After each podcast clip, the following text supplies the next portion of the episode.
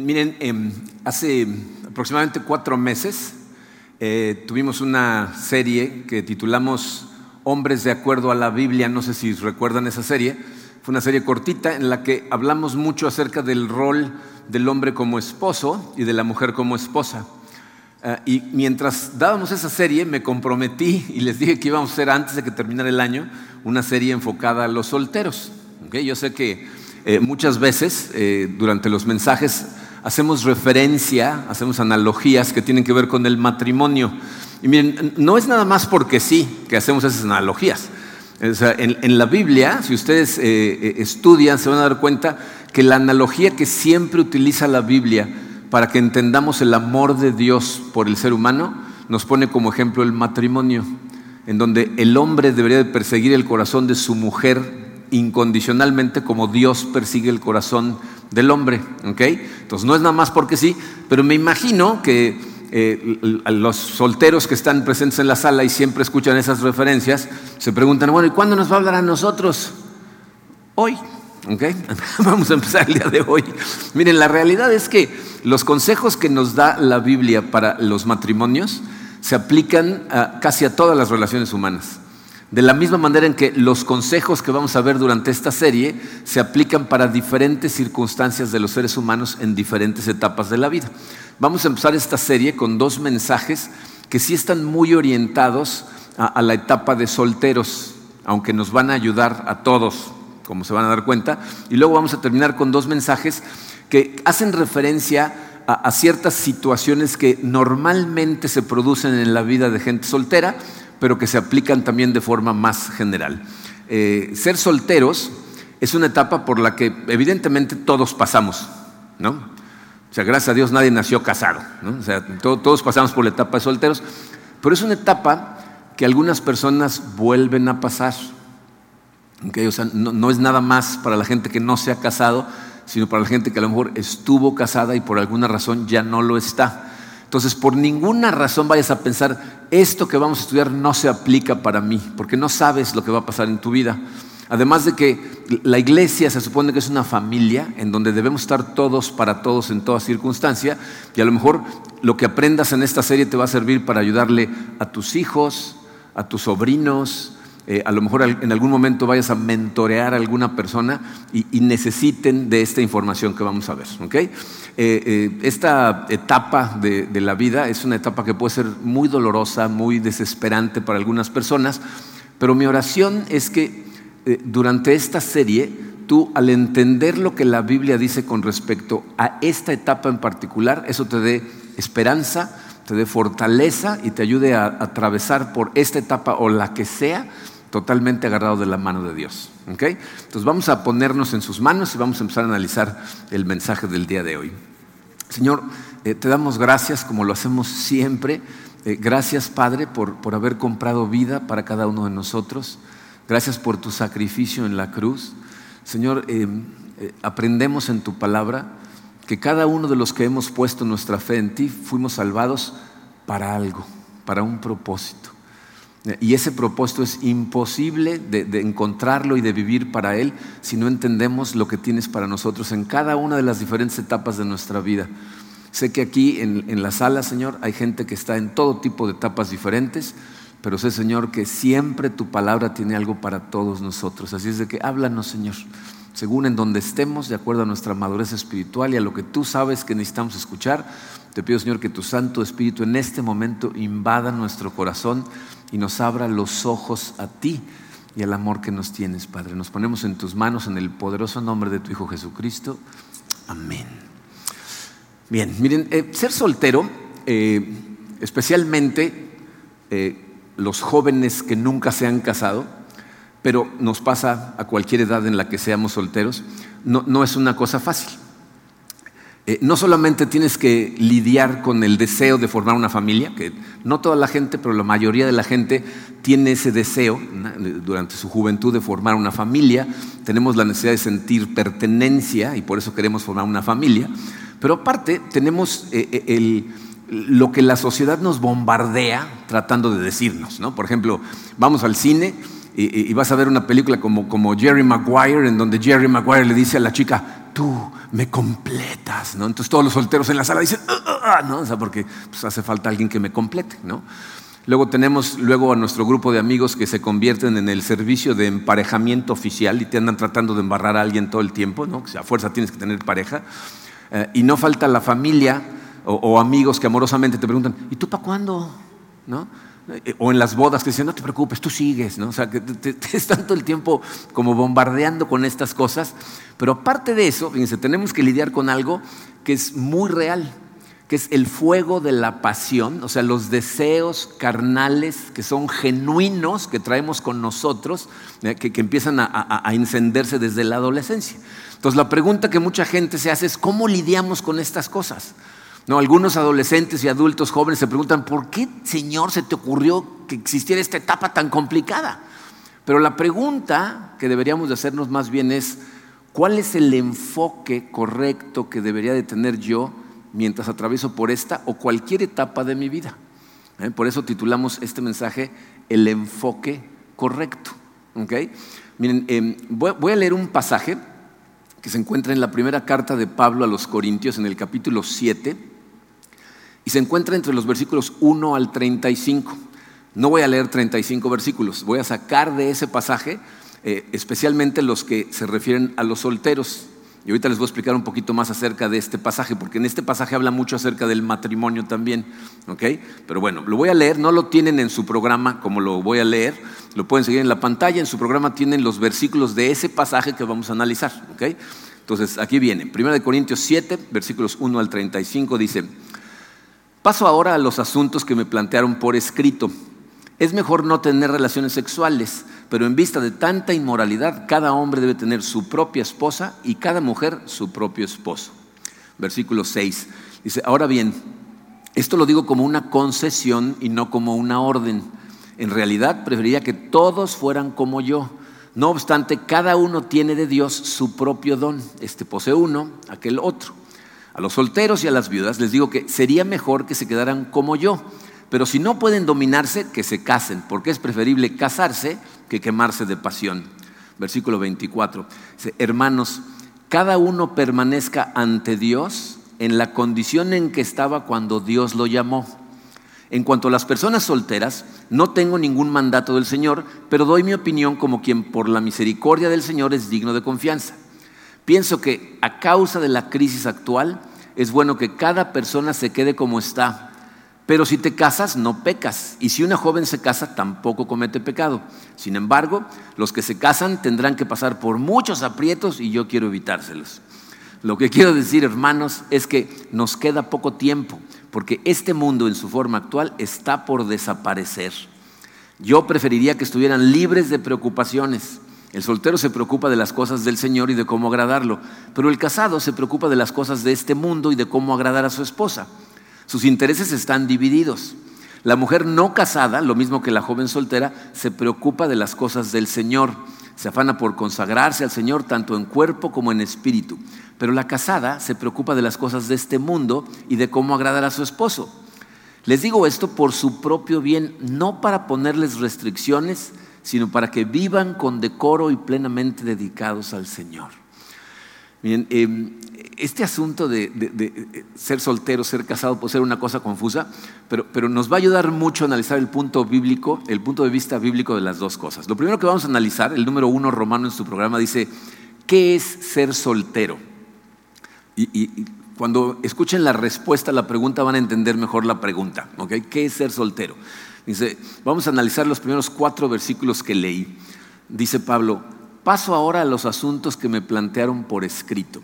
Dice, evidentemente, eh, esta carta es el resultado de, de una carta que le mandaron primero a Pablo con una serie de preguntas y que ahora está contestando.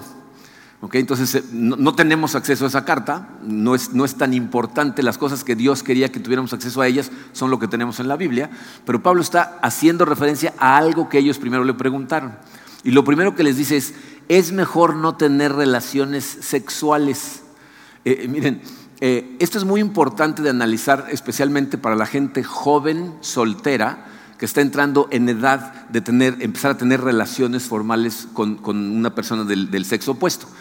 Eh, muchas veces los jóvenes se preguntan dentro del noviazgo hasta qué cosas están permitidas. Y cuando leen una traducción como la de la versión, nueva versión internacional, que es la que estamos leyendo, dice es mejor no tener relaciones sexuales. Todos piensan, mientras no lleguemos a tener relaciones sexuales, todo está bien. En el original en griego lo que dice es, es mejor no tocar mujer. Se dice, no la toques, no te le acerques, conócela pero no la toques. Eh, eh, eh, en la, en la época de Jesucristo, el concepto de noviazgo no existía. El, el, concepto de cortejo existía. Cuando un hombre se interesaba en una mujer y le pedía permiso a los padres y empezaba a conocerla bajo la supervisión de los padres, y entonces tomaban un tiempo para conocerse, pero no existía el noviazgo. Entonces Pablo aquí lo que está diciendo es, no te metas en problemas, lo mejor que puedes hacer es no tocar a la mujer para que tengas tiempo de que se conozcan. Luego dice, pero en vista de tanta inmoralidad, miren, eh, Pablo le está escribiendo a los cristianos que viven en la ciudad de Corinto. Corinto era una ciudad súper complicada, era una metrópoli muy importante, en donde se, se, juntaban formas de pensar muy diferentes y había una inmoralidad rampante en la ciudad. De hecho, el templo de Afrodita estaba en Corinto y en ese templo había la prostitución religiosa. O sea, el templo de Afrodita tenía prostitutas a través de las cuales se llevaba a cabo la religión en la que creían la, la gente en Corinto. Entonces Pablo dice, pero, pero con este asunto de la inmoralidad, dice, cada hombre debe tener su propia esposa y cada mujer su propio esposo. Y ahí específicamente Pablo está haciendo una referencia al hecho de que el matrimonio es entre un hombre y una mujer. Pero luego dice en el versículo 6, ahora bien, esto lo digo como una concesión y no como una orden.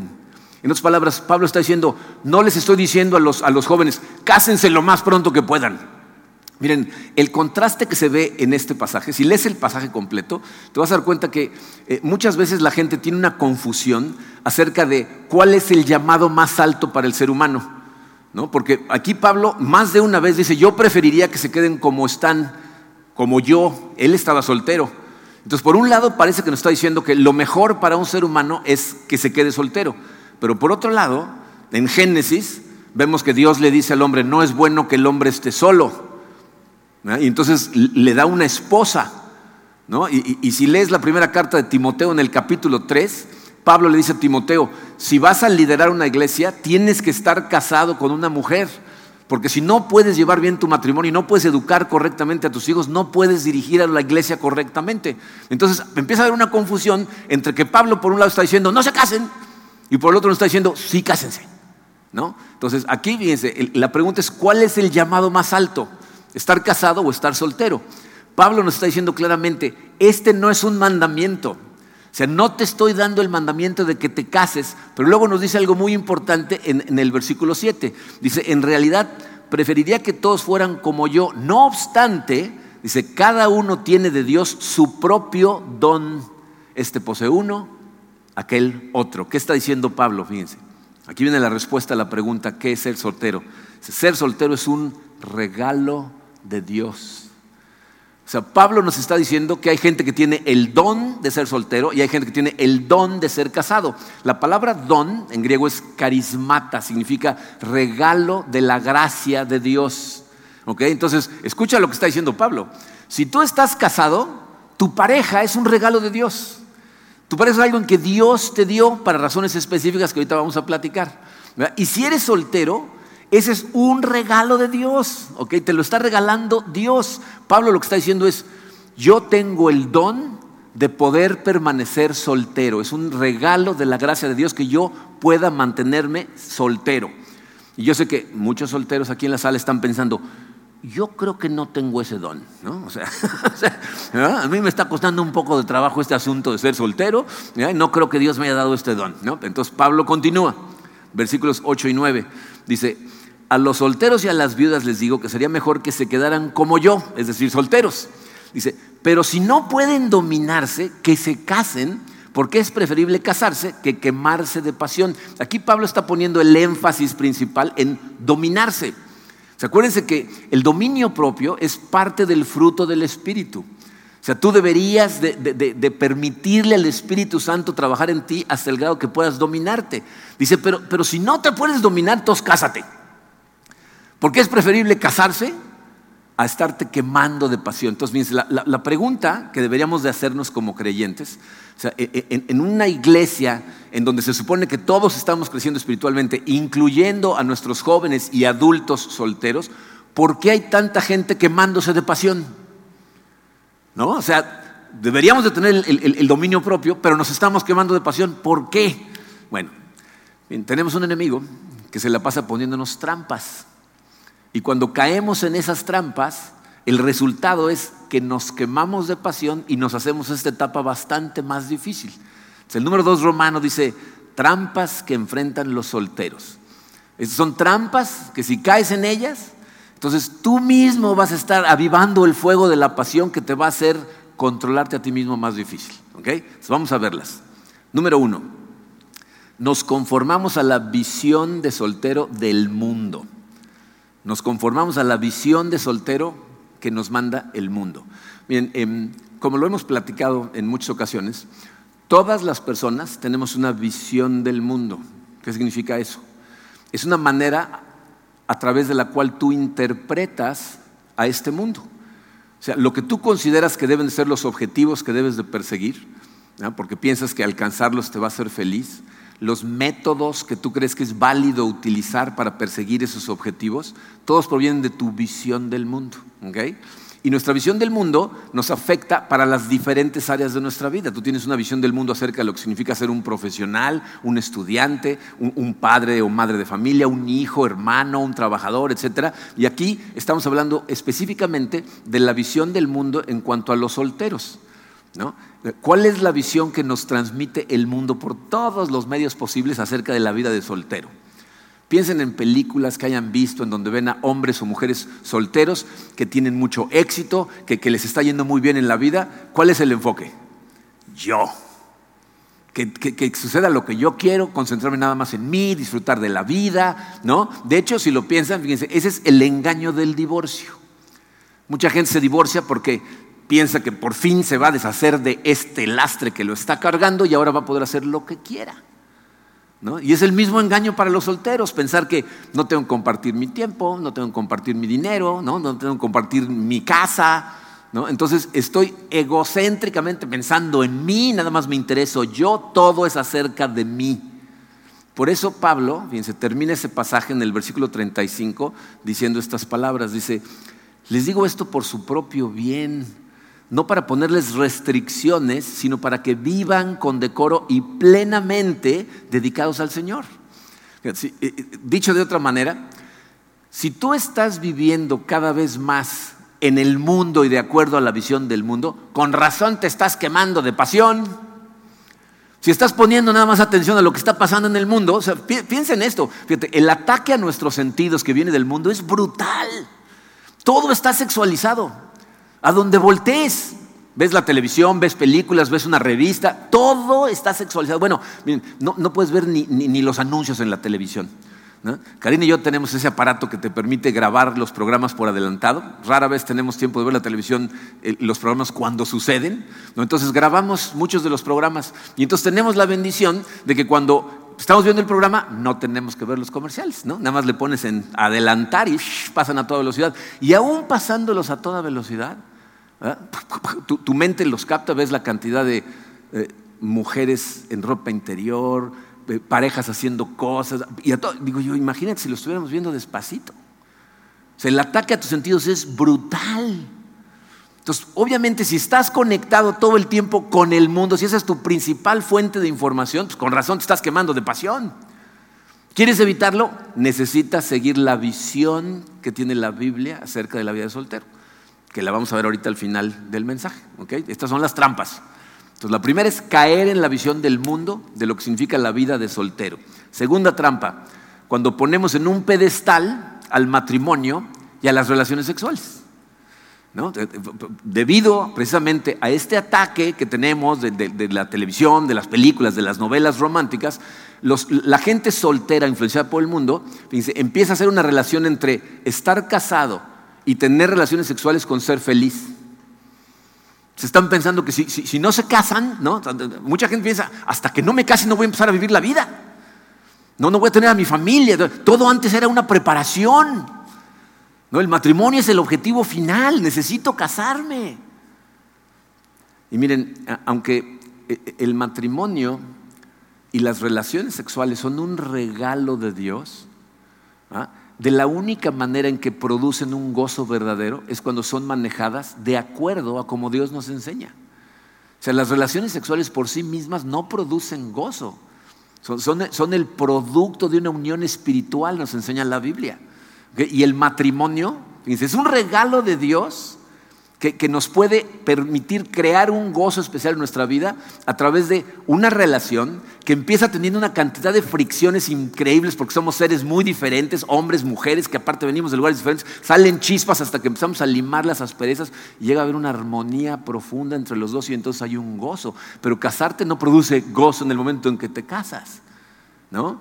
Por eso Pablo amablemente en el versículo 28 dice, los que se casan tendrán que pasar por muchos aprietos y yo quiero evitárselos. ¿no? O Pablo dice, no, si es en buena onda que se los digo, ¿no? Pero te voy a decir qué es lo que nos está diciendo. Si tú piensas que casarte eh, va a ser la fuente de tu plenitud, que tu pareja es lo que te va a hacer feliz, estás convirtiendo a tu pareja en un ídolo. O sea, estás sustituyendo a Dios en tu vida por una persona que crees que te va a producir felicidad. Entonces, cuando tú haces eso de entrada, difícilmente esa relación va a funcionar, porque le estás poniendo expectativas a la persona de Dios en tu vida. Los hombres somos pésimos dioses y las mujeres también. No podemos ser la fuente de satisfacción. Cuando tú como soltero pones en un pedestal al matrimonio o a las relaciones sexuales, no solamente te quemas en pasión, estás programándote para fracasar en tu matrimonio.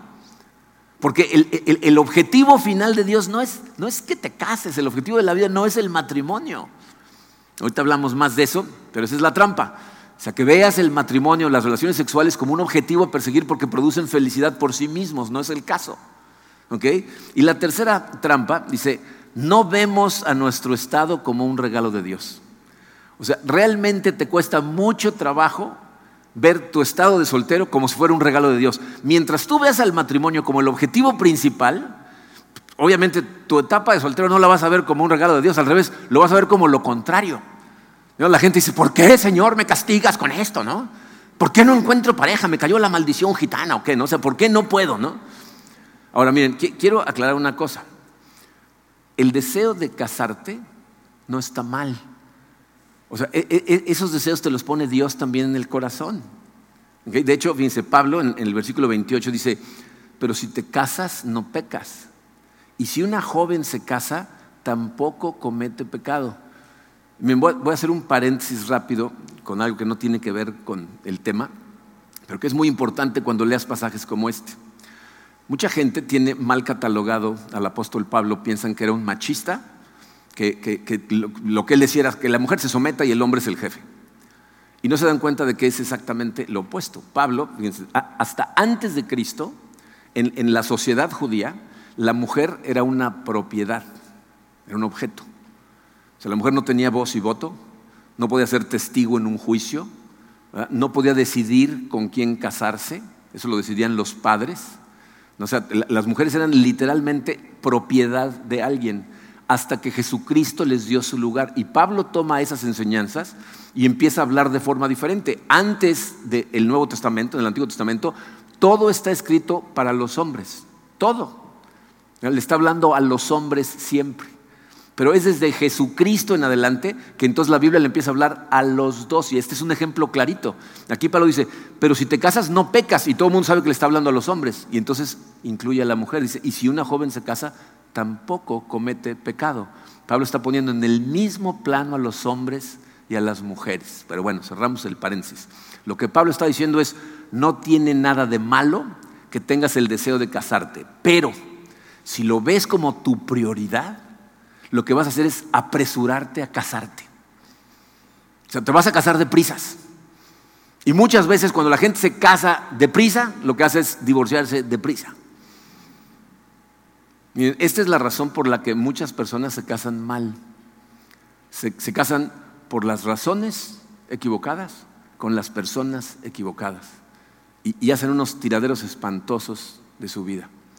Eh, les sorprendería a ustedes la cantidad de, veces que Karina y yo cuando dábamos consejería, ahora tenemos un equipo de gente que lo hace, pero cuando dábamos consejería, hablábamos primero con la pareja y muchas veces luego hablábamos con ellos por separado. Porque la gente dice diferentes cosas cuando no está su pareja al lado, ¿no? Bueno, les sorprendería la cantidad de veces que uno de los dos nos dijo, yo sabía que estaba cometiendo un error cuando me casé. O sea, ya sabían. Se estaban casando mal por las razones equivocadas o con la persona equivocada y la gente ya lo sabía y de todas maneras se casan. ¿Por qué? Porque se casan en desesperación. Y sin embargo, el matrimonio y la necesidad de relaciones sexuales son reales, son genuinas, son cosas que Dios puso ahí. Entonces la pregunta que muchos jóvenes especialmente se hacen es esta, se las puse en su programa. ¿Por qué pondría Dios una necesidad que no debemos satisfacer en esta etapa? ¿No? O sea, si, ser soltero, yo no debo de tocar mujer y la mujer no debe permitir que la toque un hombre, ¿por qué pondría Dios en nosotros la necesidad de tener relaciones sexuales desde esa etapa? Estaría padre si no tienes ninguna necesidad, pero en el momento que dices, ¿aceptas esto? Sí. Y te pregunto, no, pero no es así. ¿no? Viene desde mucho antes, ¿no? ¿Por qué? Hay dos razones muy importantes por las que está ahí. Letra A dice, para que aprendamos a lidiar con la lujuria. Tienes que aprender a lidiar con la lujuria desde entonces. Tienes que acordarte de una cosa. El objetivo principal de Dios es tu santificación. Ese es su objetivo principal. Por encima de todas las cosas, quiere transformar a tu carácter para que se parezca cada vez más al de Jesucristo. Eh, hace eh, unos meses eh, estudiamos una serie que llamamos La voluntad de Dios. Y, en esa serie estudiamos este pasaje que estamos a punto de leer, pero nada más leímos la primera parte porque yo quería que vieras cuál es la voluntad de Dios para tu vida. Pero en esta vamos a leerlo completito, 3 y 4, y vas a ver cómo nos explica lo que la voluntad de Dios para ti significa. Es primera de Tesalonicenses, capítulo 4, versículos 3 y 4. Dice, la voluntad de Dios es que sean santificados. O sea, la voluntad de Dios para tu vida es que seas transformado para que te parezcas a Cristo. Y ahora nos va a explicar qué significa eso. Que se aparten de la inmoralidad sexual que cada uno aprenda a controlar su propio cuerpo de una manera santa y honrosa, sin dejarse llevar por los malos deseos, como hacen los paganos que no conocen a Dios. Lo que Pablo nos está tratando de enseñar es que tienes que aprender a dejarle al Espíritu Santo trabajar en ti para que el dominio propio empiece a actuar en tu vida. Tienes que aprender a controlar tu propio cuerpo. Y escúchenme claramente, por favor, especialmente los jóvenes solteros que están aquí. Si no puedes controlar la lujuria antes del matrimonio, no pienses que la vas a poder controlar dentro del matrimonio. yo sé que muchos jóvenes piensan que su problema con la lujuria es que no están casados. Dicen, si tan solo estuviera casado, entonces podría tener relaciones sexuales con mi pareja y entonces ya no tendría el problema de la lujuria. Le pediría a todos los casados que siguen teniendo ese problema que levanten la mano, pero no lo voy a hacer porque no la van a levantar, porque les va a dar vergüenza a todos. Pero la verdad para todos los jóvenes es que sigues luchando porque el, ataque a los sentidos sigue siendo el mismo.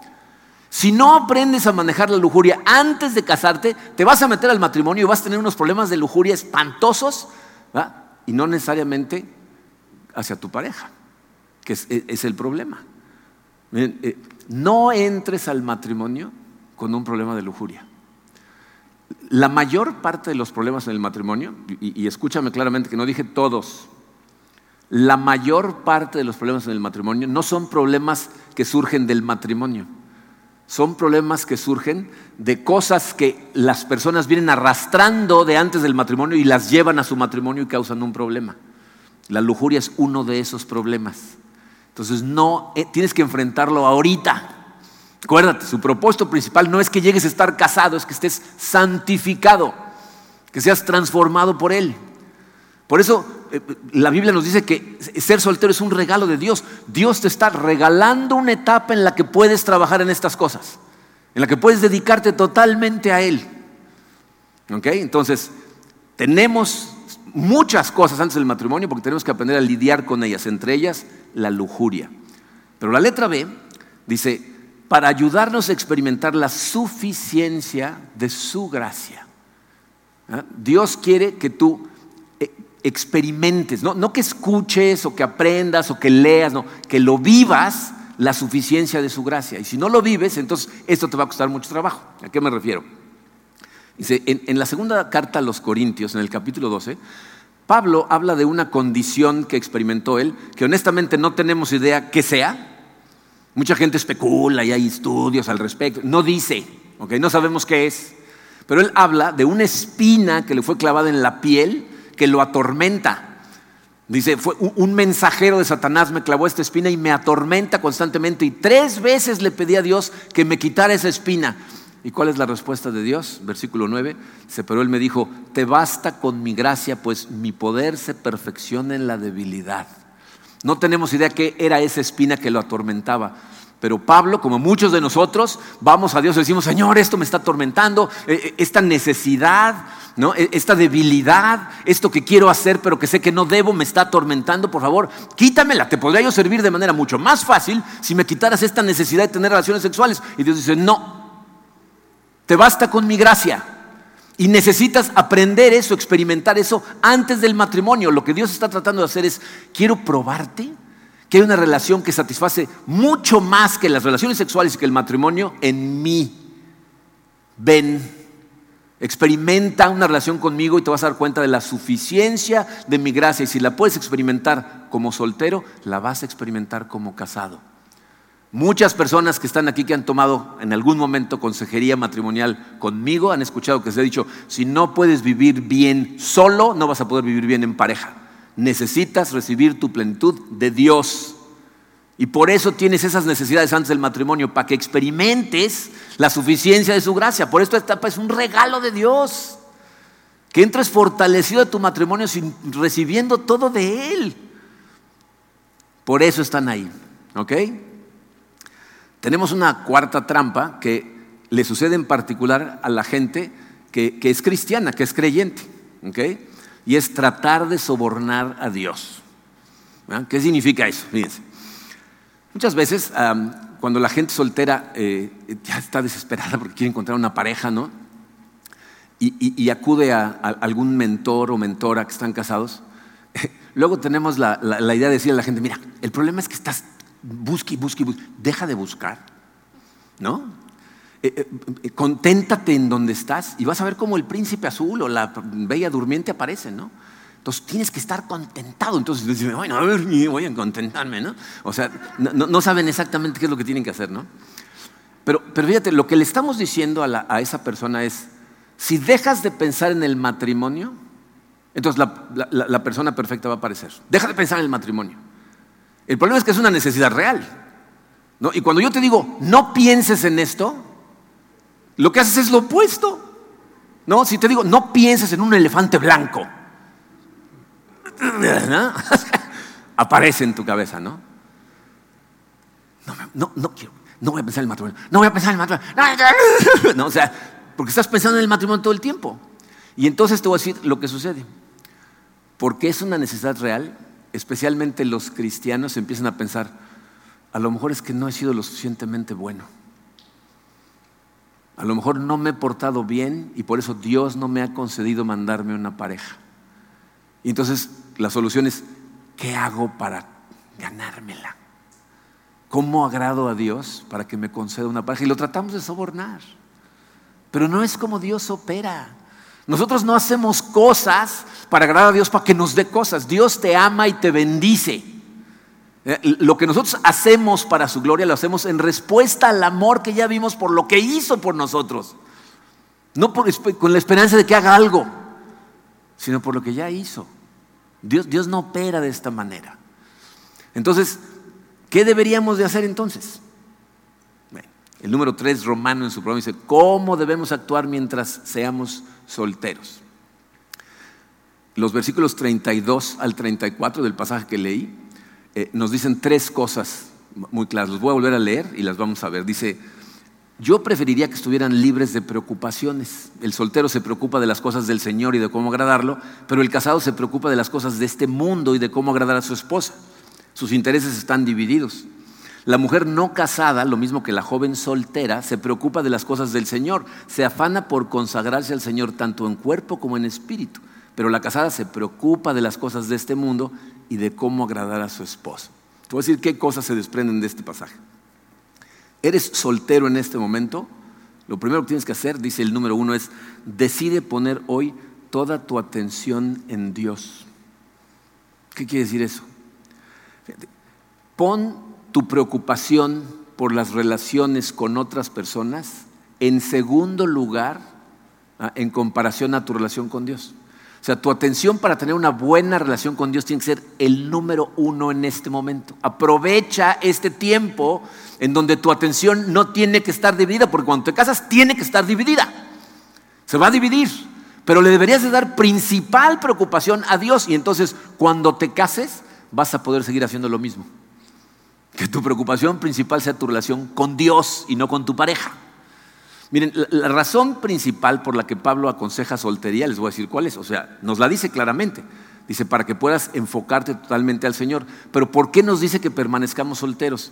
Si tú lees la diferencia entre las primeras cartas de Pablo, como esta a los Corintios, y sus últimas cartas, como las cartas a Timoteo, te vas a dar cuenta de que Pablo al principio pensaba que Jesucristo iba a regresar mientras él iba a estar vivo.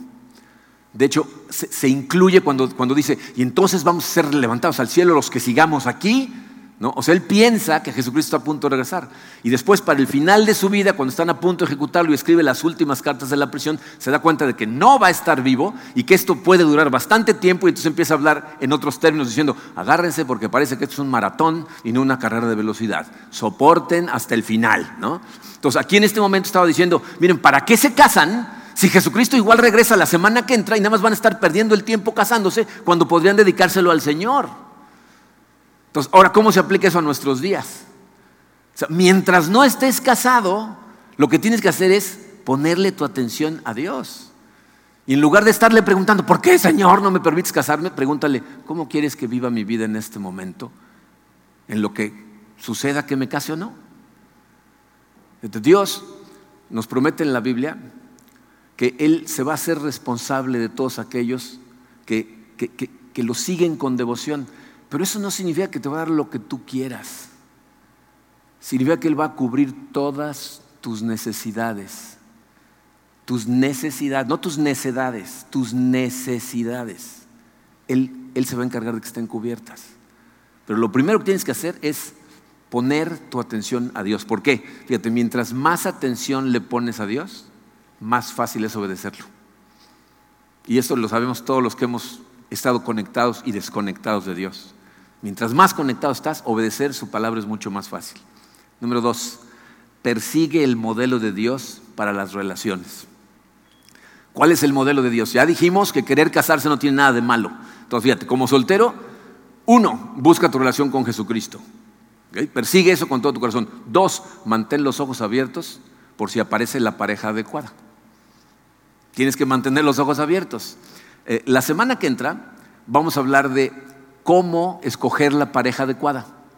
Entonces ahorita no te voy a decir cómo, ¿no? Porque dices, cuando aparezca, ¿y cómo sé cuándo aparece? La semana que entra, no se lo pierdan, ¿ok? La semana que entra vamos a platicar de esto. Pero por lo pronto, déjame decirte esto. Lo peor que puedes hacer es casarte por desesperación. Lo peor que te puedes hacer a ti mismo es casarte por desesperación. Los hombres y las mujeres nos casamos por desesperación por diferente motivo. Los hombres normalmente es la desesperación por tener relaciones sexuales. Y luego cuando descubres que las relaciones sexuales por sí mismas no satisfacen el corazón, tienes problemas. Y las mujeres se casan por desesperación porque se sienten solas. Y entonces piensan que la solución a su soledad es el matrimonio. Y de las cosas más desgarradoras que he visto yo en los años que tengo como pastor es aquellas mujeres que se sienten solas y por eso se casan desesperadamente y entonces se sienten más solas.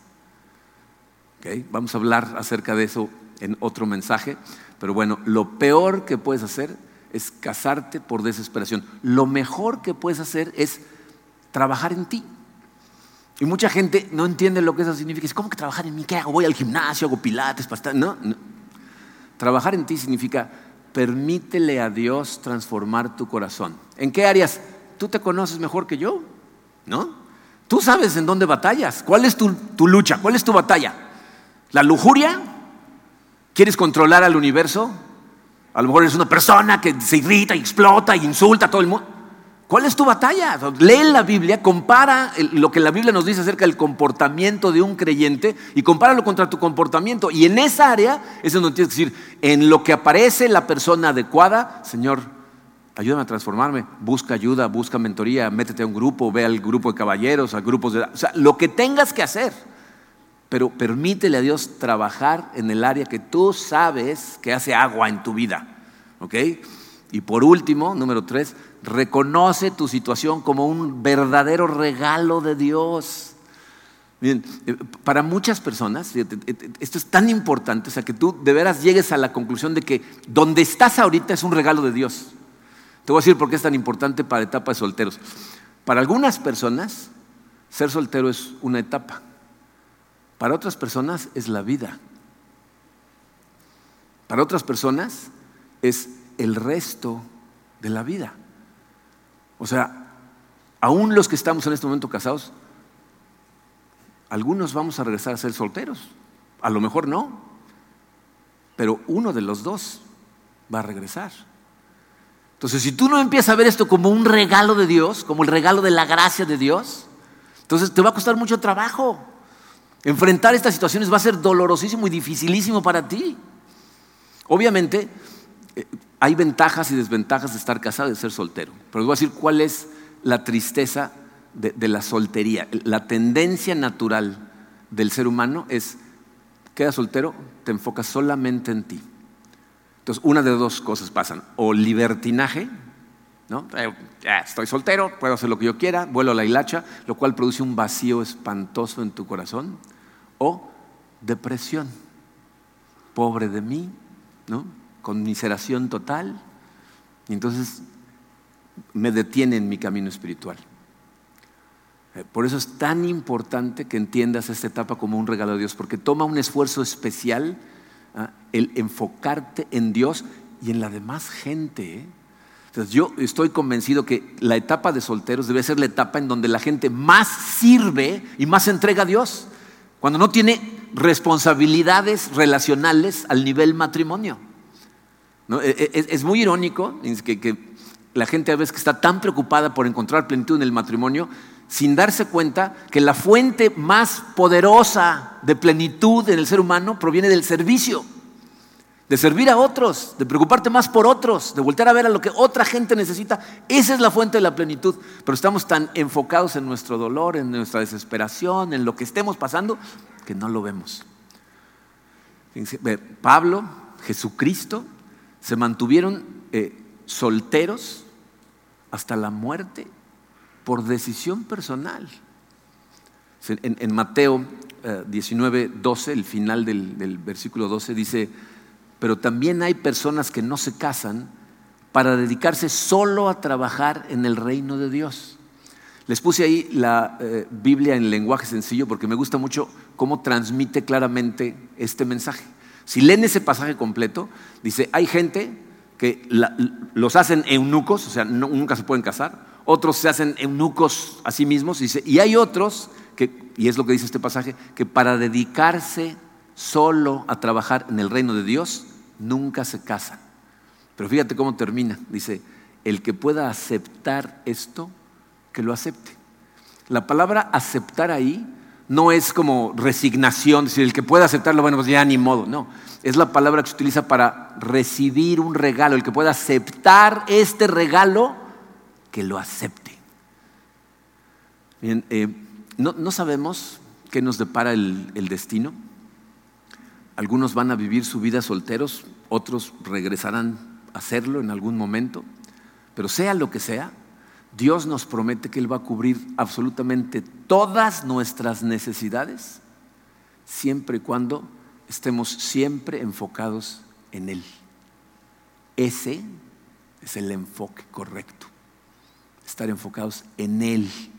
Entonces, sin importar la circunstancia, sin importar la etapa que estés pasando, Dios cubre tus necesidades. Es el enfoque correcto. Vamos a orar. Padre, em, te damos gracias, Señor, por tu palabra. Y, te damos gracias, Padre, por, por, las promesas que tú tienes en la Biblia acerca de lo que tú haces por nosotros, especialmente en los momentos más dolorosos y más desesperantes de nuestra vida. Sé por experiencia, Señor, que en esos momentos en donde todo parece oscuro, en donde las cosas parece que nunca van a mejorar, que no, que no va a haber cambio, es cuando más trabajo nos cuesta acudir a ti. Pero una y otra vez tu palabra nos enseña, enfócate en Él, acude a Él, exprésale lo que sientes a Él. Y si tú te acercas a Él y estás al pendiente de Él y estás aprendiendo de Él, Él aparece. Él actúa, Él obra, Él te hace sentir su presencia, Él te da fortaleza, Él te, le da luz a tu vida y cuando te das cuenta, te das cuenta que una vez más actúa en tu vida y te muestra la cantidad de amor y la suficiencia de su gracia. Esto nos cuesta mucho trabajo, Padre. Y por eso te pido, Señor, eh, una llenura de tu espíritu para todos los que estamos oyendo estas palabras en este momento, para que sin importar lo que estemos enfrentando, podamos sentir tu presencia. Mi oración, Señor, para toda la gente soltera que esté escuchando estas palabras, es que tengan la seguridad de que esa etapa es un regalo, que los amas con todo tu corazón, tanto como los vas a poder amar, y que estás al pendiente de ellos y que lo que esté sucediendo en su vida es lo mejor en este momento para ellos.